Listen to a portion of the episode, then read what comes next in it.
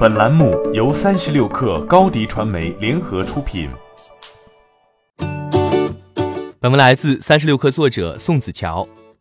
美国东部时间十一月三号，麦当劳宣布解雇 CEO 史蒂夫·伊斯特布鲁克，理由是伊斯特布鲁克违反公司政策，与未透露姓名的员工有亲密关系。伊斯特布鲁克随后辞去了董事会职务，并回应不存在性骚扰情形。现年五十二岁的伊斯特布鲁克已离婚，并育有三个女儿。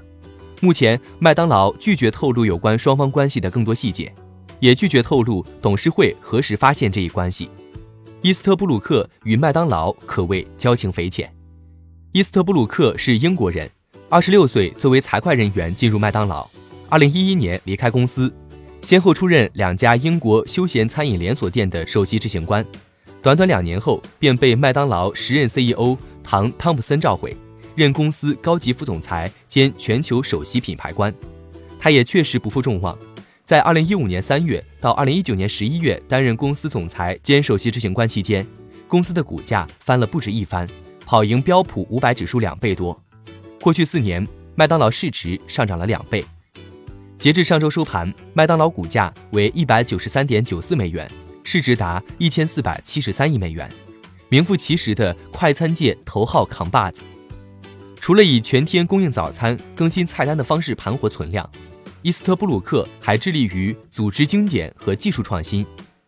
虽然功勋卓著，奈何麦当劳在处理高管过失这类问题时，采取零容忍政策，不允许首席执行官与公司中的任何人建立关系。据彭博报道，今年五月。在员工投诉和国会议员问询的压力下，麦当劳公开处理性骚扰指控。彼时，伊斯特布鲁克表示，该公司已修改骚扰政策，致力于确保骚扰和无偏见的工作场所。虽然伊斯特布鲁克声明这段办公室恋情属于双方自愿，但近年来对工作场所性骚扰问题的关注热潮，促使公司及其董事会不得不在面对此类问题时更加严苛谨慎。如今，麦当劳正承受着诸多压力。一方面，健康饮食的呼声越来越高，消费者转向更健康的替代品。随着美国消费者减少外出就餐，整个餐饮业的客户流量停滞不前。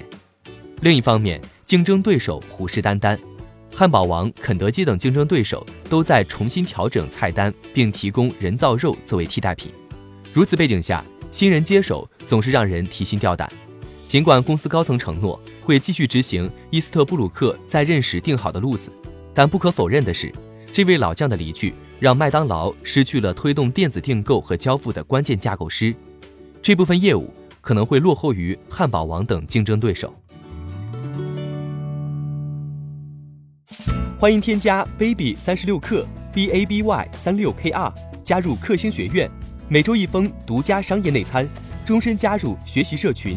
聊风口，谈创业，和上万课友一起成长进化。高迪传媒，我们制造影响力。商务合作，请关注新浪微博高迪传媒。